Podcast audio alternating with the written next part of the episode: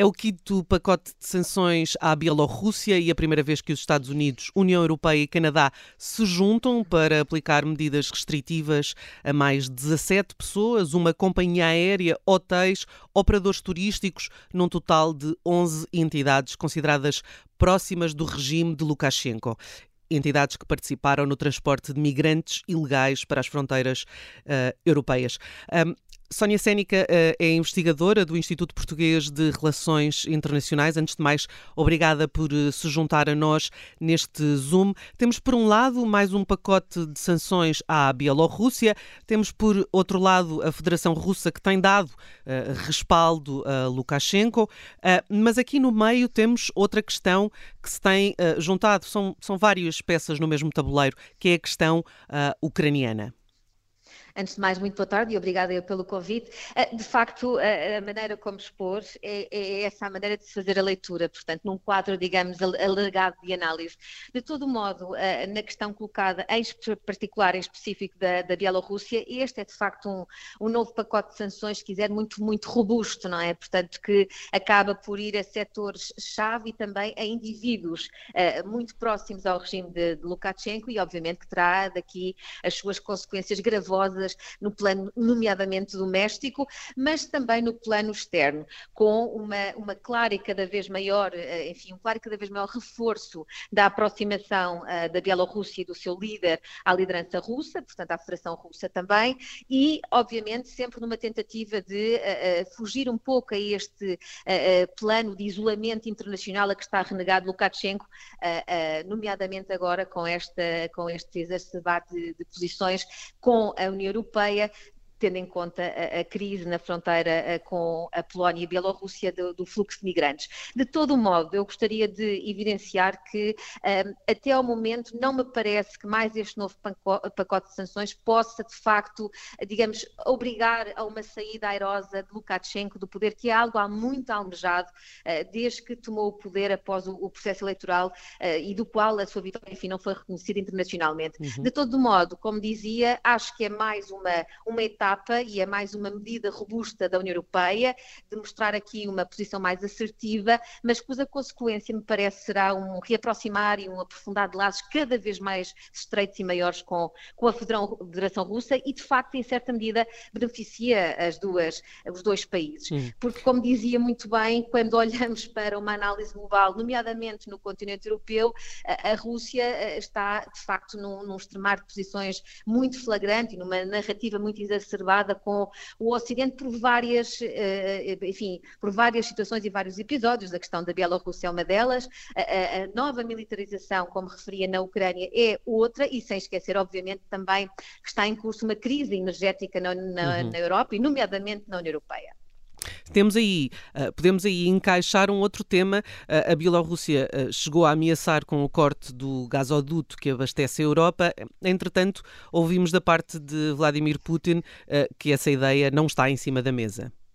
Claro, porque o interesse também do Kremlin e do seu, do seu líder, do presidente Putin, é também aqui, digamos, eh, quase que tentar, por um lado, em algumas das suas consideradas linhas vermelhas, adotar uma postura mais, digamos, mais musculada, não é? Como no caso da Ucrânia, mas noutros temas eh, que são, obviamente, relevantes também para a própria Rússia, eh, enquanto grande abastecedor energético da Europa, não, não tem muito interesse que haja, de facto, aqui uma, uma contenda objetiva e, portanto, o, o diálogo é, é, a solução mais viável. E nesse sentido referiu aqui um bocadinho os ímpetos do, do líder bielorrusso. Mas, por exemplo, num outro país, a, a Moldávia, a, o que estava em curso de facto foi uma pressão muito exacerbada por parte do maior abastecedor a, do mercado interno do país, que é a Gazprom, portanto a empresa estatal russa, que de facto, enfim, numa contenda com o governo moldavo, acabou por gerar uma crise energética tão flagrante que o próprio governo teve de declarar um estado de emergência depois estar ali umas medidas rápidas de poder fazer face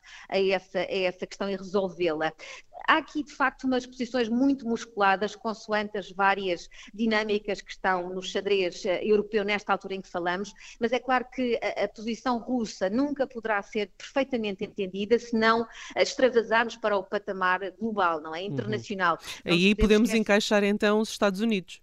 Exatamente, era isso mesmo que eu ia dizer, obrigada por isso. De facto, nós estamos numa dinâmica de transição de poder na ordem internacional, como sabemos, em que temos de facto eh, dois polos muito distintos, de um lado os Estados Unidos e do outro lado a emergente China, e portanto, claramente perante este novo, digamos, bipolarismo, a Rússia tenta encontrar o seu lugar e, portanto, ter também a sua voz. E o palco maior para o fazer é de facto onde tem os seus interesses estratégicos mais mediados, que é na Europa, ou se quiser, de forma mais clara, no espaço pós soviético e, portanto, de facto, aí é a sua zona de influência, digamos, uma das suas linhas vermelhas e da qual, obviamente, não irá abrir mão.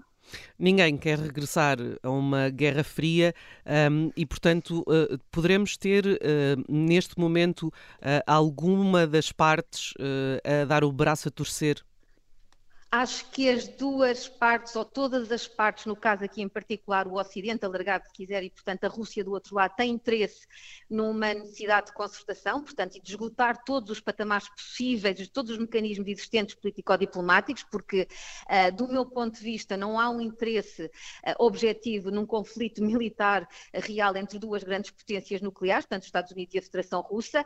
Acho que, de facto, os prejuízos e os danos colaterais seriam muito maiores e não compensariam os eventuais benefícios a curto prazo. Não me parece que haja esse interesse, mas de facto é um pouco aquela lógica eh, de alguns analistas e que eu também corroboro, que é eh, muitas vezes a Federação Russa usa aquela fórmula do more tanks, more talks, e, e de facto é o que tem acontecido destas várias vezes que tem tido uma atitude mais musculada, quisermos mais eh, de projeção de militarização nas fronteiras, nomeadamente com a Ucrânia, tem surtido efeito e tem de facto conseguido, por exemplo, que a ouçam, que a reconheçam e que encetem o diálogo para os interesses que existem comuns. E foi nesse sentido também que foi realizada a cimeira do presidente Biden com o presidente Putin e neste momento já se fala num eventual novo encontro. Esse eventual novo uh, uh, encontro um, é, digamos, está um pouco fora do guião inicial. Um, é a tal tentativa de não fazer escalar este, enfim, iminente conflito. Acho que depois do encontro de ontem uh, entre o secretário de Estado norte-americano Blinken e o seu homólogo russo Lavrov, à margem da, da Cimeira da OSCE, em Estocolmo, de facto, notou-se que as posições estão bastante extremadas também em termos de narrativa oficial. Os argumentos são de grande crítica mútua e, portanto, há, há enfim, fundamentações eh, e visões diferentes do mundo e, nesse sentido, o que está a pensar é que esse encontro entre os dois presidentes ocorra para, de facto, dirimir aqui este clima de grande tensão atualmente. Ah, de todo modo, não estava previsto, é algo que está enfim, a ser falado, mas que não foi ainda confirmado nem pela Casa Branca nem pelo Kremlin. Ah, de facto, está toda a gente na expectativa ah, que ocorra para poder aqui conter novamente esta nova fase de grande tensão no terreno, não é? De militarização da fronteira com a Ucrânia. De todo modo, creio que a demonstração de força uh, da Rússia uh, já foi uh, vencedora, porque cada vez que a exerce consegue alcançar um objetivo. Uhum. anteriormente foi o reconhecimento internacional, se quisermos, pelo próprio presidente Biden, que a Rússia é um grande poder, foi o que aconteceu na, última, na, na primeira e, e, última cimeira entre os dois presidentes, e neste momento quer que a, a, questão de não alargamento da NATO ocorra, e portanto, neste sentido, é o que está em cima da mesa, pelo menos da parte da Rússia. Muito obrigada, Sónia Sénica, para, para eh, no sentido de nos uh, fazer entender esta uh, crescente destabilização que a Federação Russa tem conseguido imprimir uh, no Ocidente. Obrigada, eu.